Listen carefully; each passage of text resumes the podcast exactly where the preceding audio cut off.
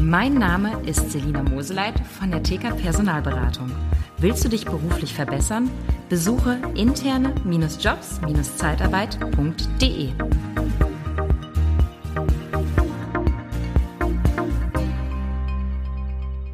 Ja, willkommen beim Podcast Liebe Zeitarbeit. Wie ihr seht, ich bin heute nicht alleine, wenn ihr YouTube okay. anhabt. Ansonsten im Podcast könnt ihr es noch nicht sehen, aber gleich hören. Ich habe eine große Größe aus dem Speaker-Bereich. Ich hoffe, ähm, vielen bekannt. Ähm, ja, äh, aber er ist wirklich, ähm, ist mir eine große Ehre.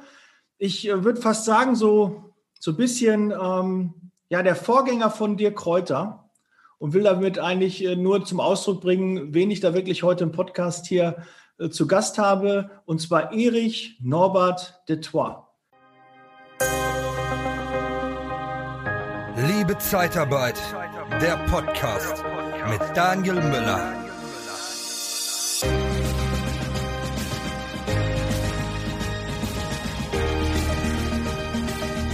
Herzlich willkommen, Erich. Ich freue mich riesig, dass du dir die Zeit nimmst und hier zum Thema Preis. Man, man sagt so, ich habe ein bisschen auch gegoogelt, du wärst so der Preisguru.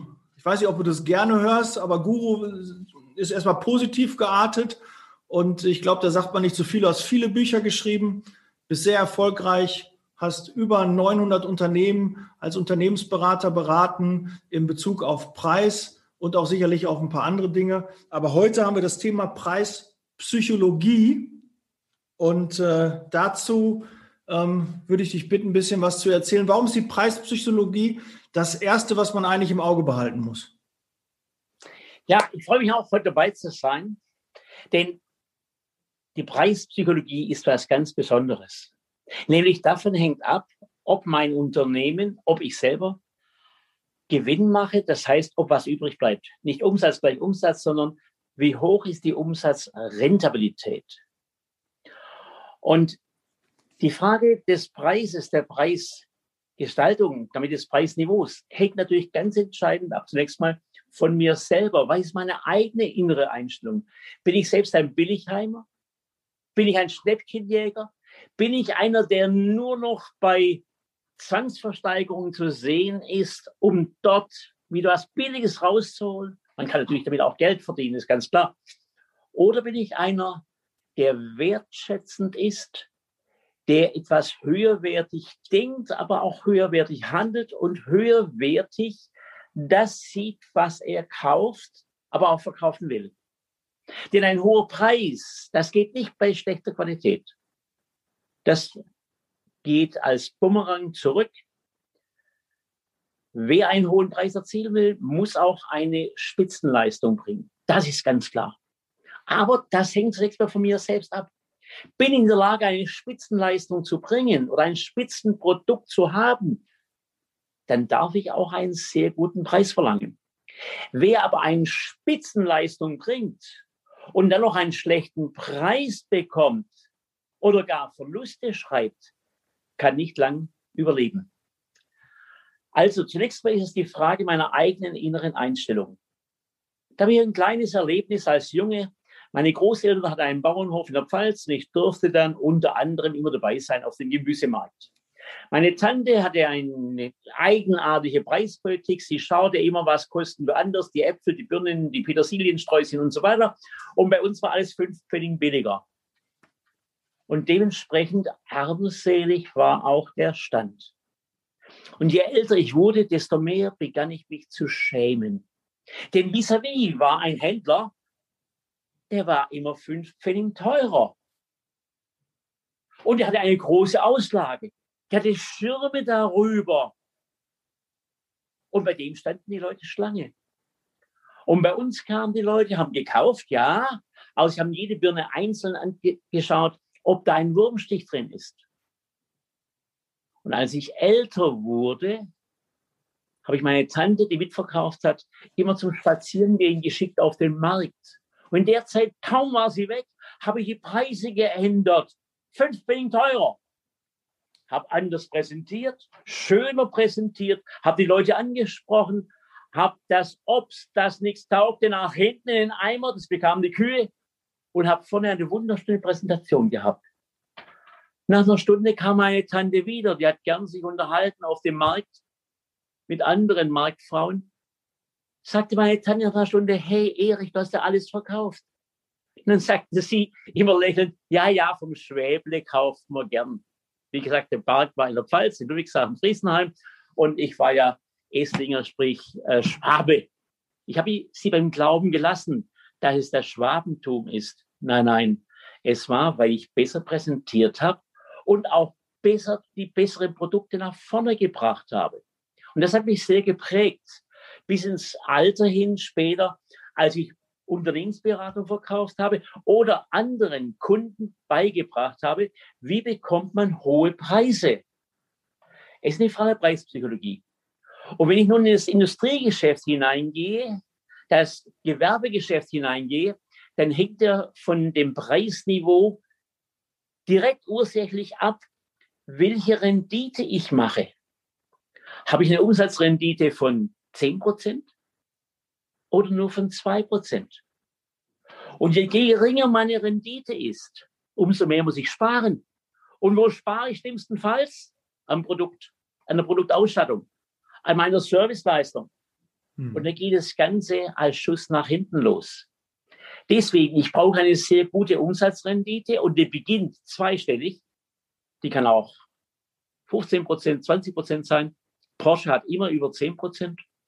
Und wenn ich eine gute Umsatzrendite habe, kann ich investieren ins Produkt, investieren in meine Leistung und im Fall von Dienstleistung investieren auch in die Menschen. Ich kann sie besser ausbilden, bevor ich sie zum Kunden schicke. Ich kann die besseren Menschen anwerben, kann die besseren Menschen beim Kunden arbeiten lassen, damit ein höheres Image bekommen und damit auch mehr Nachfrage bekommen für Spitzenleistungen.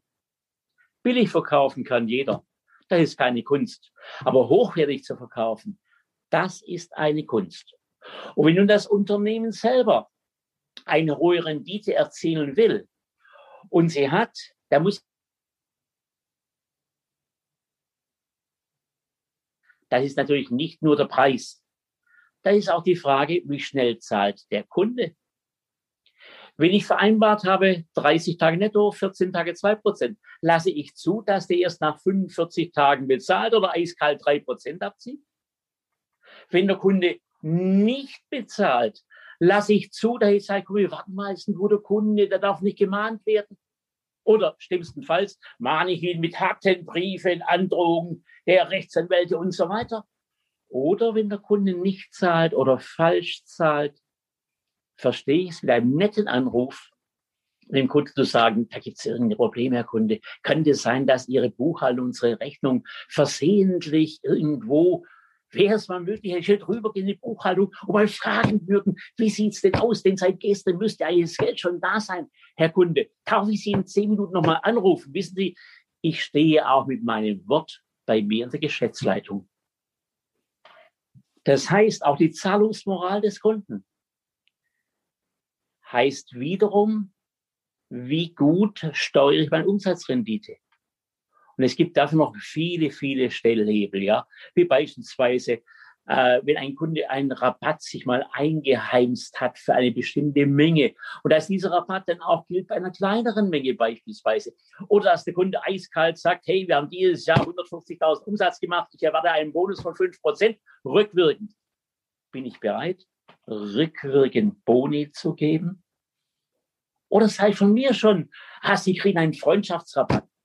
Alles, was an Konditionen dem Kunden gegeben wird, was nicht leistungsorientiert ist, macht den Kunden immer gieriger für noch bessere, noch bessere, noch billigere und für mich noch kostenträchtigere und gewinnschädigende Preise.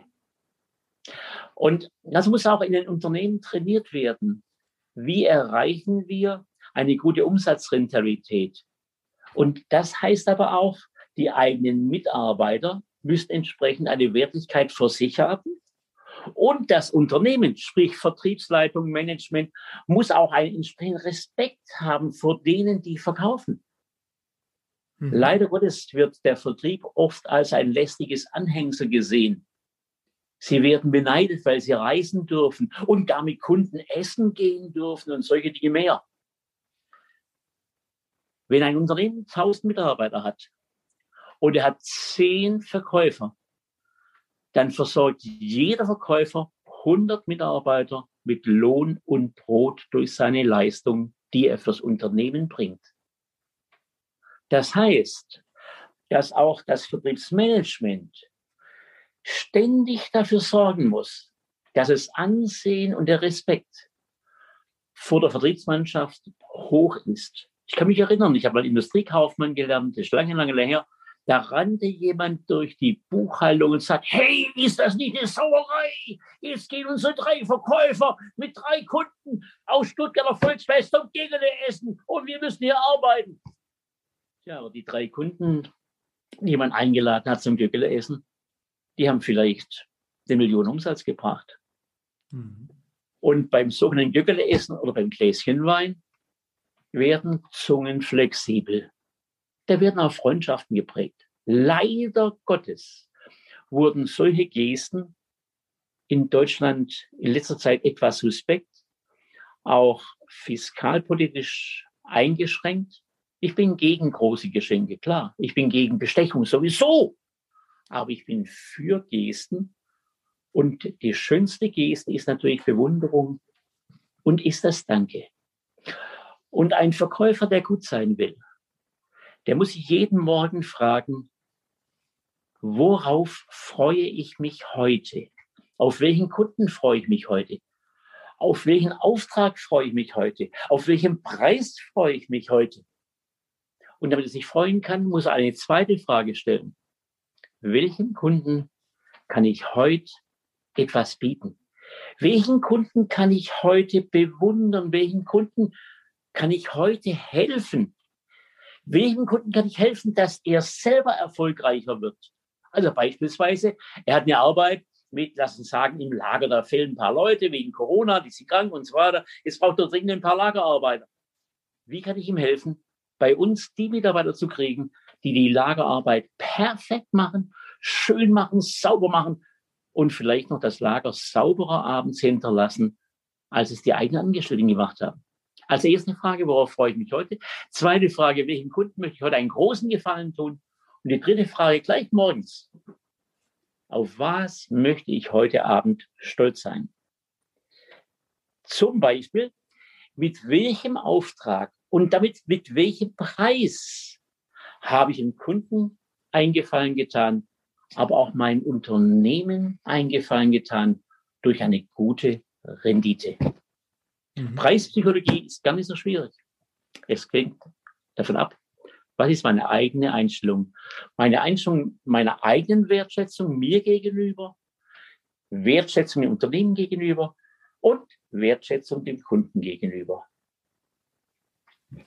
Ich habe äh, schon fleißig mitgeschrieben, Erich. Äh, da ist ja schon äh, eine Menge dran. Hast du dazu vielleicht schon mal ein, zwei Tipps, wie man so ein bisschen das Ansehen von Verkäufern und Außendienstlern und Vertrieblern so ein bisschen erhöhen kann? Dass das bei, das wird ja immer von der Sachbearbeitung und von den internen Mitarbeitern, wie du schon gerade richtig sagst, recht kritisch gesehen. Ja, die fahren raus, die haben äh, ja da eher Spaß und das ist ja, wir arbeiten jetzt im Büro, wir haben die ganze Zeit was zu tun und die draußen, ja, die gehen Kaffee trinken und gehen mit dem Kunden mal essen. Wie kann man so ein bisschen diese Wertschätzung hinbekommen, dass sie das mehr sehen. Ich kenne viele Außendienstler, die dann in der, in der Firma anrufen und dann sagen, ja, ich habe gerade das Gespräch geführt und die das so ein bisschen noch kommunizieren, sich quasi entschuldigen, dass sie draußen waren, um zu suggerieren, ich habe was gemacht. Ich war nicht irgendwie nur unterwegs, war beim McDonalds essen, sondern ich war beim Kunden und habe irgendwie einen Auftrag mitgebracht oder irgendwie ähm, einen Erfolg mitgebracht. Hast du da so einen Tipp, was man da so machen kann, um da so besser anerkannt zu werden? Da sollte man mal einen ganzen Blog machen, gell? aber ich sage mal jetzt ein paar Beispiele. Erstens, ein Verkäufer im Außendienst sollte gelegentlich mal für eine Woche die Arbeit des Innendienstes machen, damit der Innendienstler Urlaub hat. Zweitens, der Innendienstler sollte mal in der Zeit, wo der Verkäufer Urlaub hat, weil die Woche lang im Außendienst verkaufen gehen. Drittens, wenn Verkaufstraining ist oder Verkaufssitzungen sind, dann sollte der Innendienst beim Außendienst dabei sitzen. Wenn das nicht geht, weil die Firma blockiert ist, lahmgelegt ist, dann müssen federführende Leute dabei sein. Das müssen nicht die gleichen sein. Und umgekehrt, wenn der Innendienst eine Sitzung hat, muss der Außendienst dabei sein. Ich erlebe gelegentlich, für den Außendienst macht man schöne Tagungen in tollen Hotels und der Innendienst macht es in der eigenen Mensa, Cafeteria. Die wissen, die kriegen draußen ein Fünfgang-Menü und wir essen die Wurst aus der Hand. Innendienst muss genauso wertgeschätzt werden. Und dazu gehört nächstes Thema. Ich bevorzuge eine klare Teamorientierung für einen Markt oder für einen Kunden. Und bei dieser Teamorientierung sollte man jährlich, mindestens einmal jährlich, zwischen Weihnachten und Neujahr, beschließen, Außendienst, Innendienst setzen sich zusammen und beschließen, was sind dieses Jahr unsere Zielkunden? Was sind die wichtigsten Zielkunden? Zielkunden sind die mit dem größten Potenzial, aber auch seither mit Schwierigkeiten da dran zu kommen. Und wie, mit welcher Strategie holen wir diese Zielkunden, wo sie dann beide gemeinsam sich abstimmen, wer schreibt, wer ruft an, wann kommt jemand dorthin, wann laden wir einen Kunden ein, um dann im Laufe des Jahres stolz zu sein, hey, klasse, das haben wir gemeinsam geholt. Nichts verbindet Menschen mehr als gemeinsame Erfolge. Das ist wie mit einem Ehepaar. Ein Ehepaar, wenn es jung ist, hat Pläne, Häuschen bauen, Kinder kriegen und so weiter. Und weil das Problem der älter werdenden Ehepaare? Sie haben keine Pläne mehr, keine gemeinsamen. Und dann driften sie auseinander. Den gemeinsamen Tennisspielen ist kein Plan. Das ist schön, klar, gar keine Frage. Aber gemeinsame Pläne und die versuchen zu erreichen, das schweißt zusammen. So, und dazu kommt noch, dass natürlich auch der Vertriebsleiter hausintern mehr Präsenz zeigen muss, dass er auch von der höchsten Geschäftsleitung gesehen wird, nicht nur irgendeiner, der draußen rumreist. Der höchste Mensch des Unternehmens ist gleichzeitig auch der erste Verkäufer des Unternehmens. Und der erste Kunde wiederum, symbolisch gemeint, ist auch der Verkäufer oder die Verkäuferin oder Disponentin, je nachdem, wie sie heißt. Mhm. So, das sind so eine ganze Reihe von Maßnahmen, die man sicherlich noch ergänzen kann. Aber im Allgemeinen muss man für mehr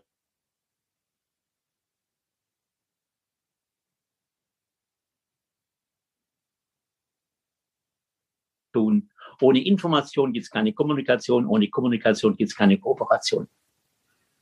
Mhm. Richtig, sehr gut. Ähm, zum Thema Rabatt ist mir auch noch eingefallen, ähm, was hältst du von der Maßnahme, dass man ähm, den Rabatt einmal im Jahr auf Null setzt? Für alle, der verhandelt wurde, wird einmal auf Null gesetzt, kann wieder neu eingetragen werden, weil ich weiß, glaube ich, Wirt macht das. Die setzen den Rabatt und die, die Sonderkondition einmal im Jahr auf Null und dann muss der Außendienstleiter wieder neu eintragen, damit nicht einfach so Sachen äh, so durchschleifen. Wir haben zum Beispiel auch mal bei dem einen oder anderen Kunden ein Bonusprogramm äh, laufen gehabt. Und dann hat er nach drei Jahren wieder angerufen und da wusste keiner mehr, was da los war. Und das hat auch keiner so, weil man kann das ja auch für Umsatz nutzen. Lieber Kunde, ähm, ich rufe ihn an und sage, du bist jetzt auf der, die 100.000 sind jetzt bald erreicht, du hast die nächste Bonusstaffel. Ja, wenn du die 200.000 erreichen willst, dann müssen wir noch ein paar Aufträge kommen das kann man ja dann auch wirklich vertrieblich dann auch nutzen. Ja, und wenn man das einmal im Jahr, glaube ich, zurücksetzt, könnte das nochmal motivieren, mehr in die Gespräche zu gehen und das auch noch ein bisschen bewusster ist und auch schleichende einfach Umsätze, die man nicht generiert, dass man die einmal dann kappt. Hm. Also Daniel, ich habe schon viel erlebt, aber ich bin auch dankbar für diesen Chip. Das habe ich noch nicht gehört, dass er auf Null setzt. Aber was ich für wichtig halte, ist, dass man jeden Kunden mindestens einmal pro Jahr in die Röntgenmaschine setzt, mal durchleuchtet, was hat sich da allmählich ergeben. Kriegt er da und da was umsonst? Kriegt er da eine besondere Bevorzugung? Hat er da irgendeine Kondition, die die anderen nicht haben? Ich habe schon erlebt, dass Kunden sich hineingeschlittert haben in Rabatte, von, lassen uns sagen, normal war 10 Prozent und die hatten 25 Prozent oder Zahlungsbedingungen von 90 Tage netto, aber 60 Tage 5 Prozent. Das gibt's. 5 Prozent Konto, dass man regelmäßig die Kunden durchleuchtet und dann sagt, pass auf, wir müssen sie regelmäßig auf ein gesundes Niveau bringen, das gesunde Niveau, was bei uns der klassische Kunde bekommt. Im Lauf der Zeit gibt es immer wieder die Versuchung, die Verlockung, Kunden Sonderkonditionen einzuräumen. Und etwas, was ich Sonder, als Kunde Sonderkondition bekomme, das neigt dazu, so zu bleiben. Bevorzugung neigen zu bleiben. Aber auf Null setzen, das halte ich für ziemlich riskant. Die Firma Wirth hat einen geradlinigen Vertriebsstil, Vertriebslinie, hat natürlich sehr viel Macht am Markt und ich kenne dies auf Null setzen seither nicht. Aber danke für den Tipp. Mhm. Ja, das ähm, habe ich gehört in, in, einer Schulung, dass sie das machen. Fand ich äh, sehr interessant. Aber die räumen danach die, die, die Sachen auch wieder rein. Aber da gibt es ja so Mindermengenzuschläge, die dann mal wegfallen oder um den ersten, um den Kunden überhaupt zu gewinnen, dass man so Log-Angebote macht und dass die einfach dann jedes Jahr auf Null gesetzt werden und der Vertriebler das wirklich explizit wieder einbuchen muss. Das kann er machen, aber da wird dann halt nicht automatisch, sondern man ist nicht so, ähm, man sagt ja mal, eine, eine Preisreduzierung sollte man ja auch gucken dass man auch was dagegen setzt. Also du möchtest einen Preis, aber dafür muss ich auch was haben. Ja, also muss auch was geben. Der Kunde muss mir was geben, dann kriegt er auch die Preisreduzierung.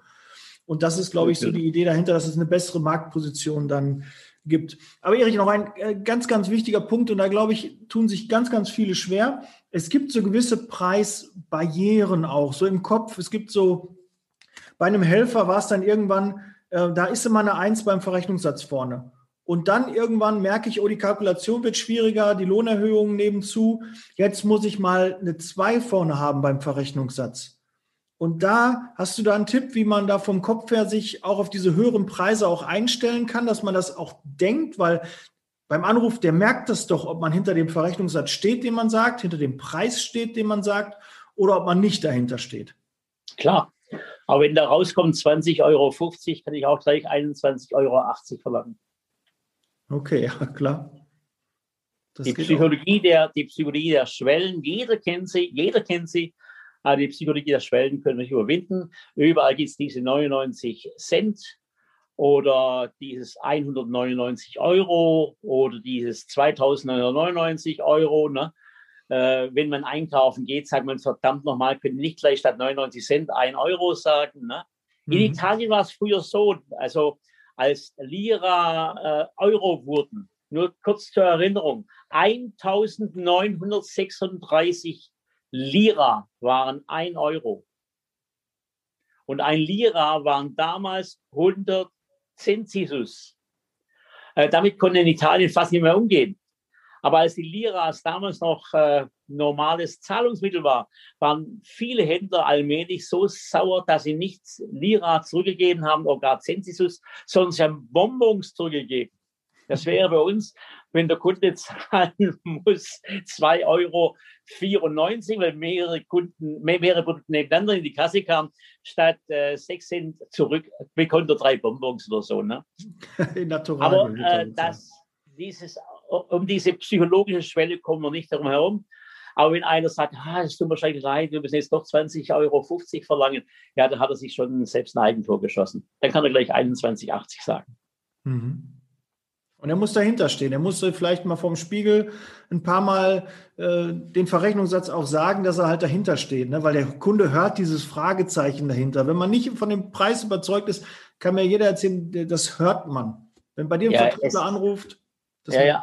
Abrohörbar ist natürlich auch äh, die Frage, wie ich sage. Ich sage 21,80 oder ich sage 21,80.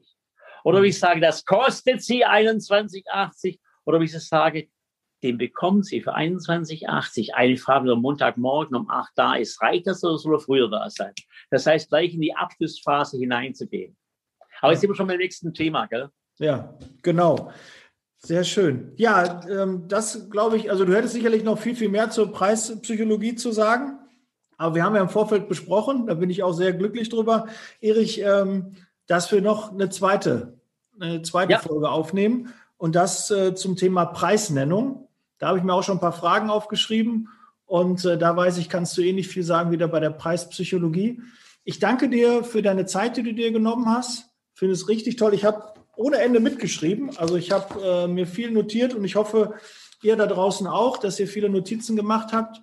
Schickt mir gerne auch mal Fragen und äh, vielleicht, ne, wenn viele Fragen zusammenkommen, kriegen wir es ja noch mal hin, dass ich den Erich noch mal vor die vor das Mikro und vor die Kamera bekomme und diese Fragen dann auch noch mal loswerden kann. Vielen Dank, Erich, für deine Zeit.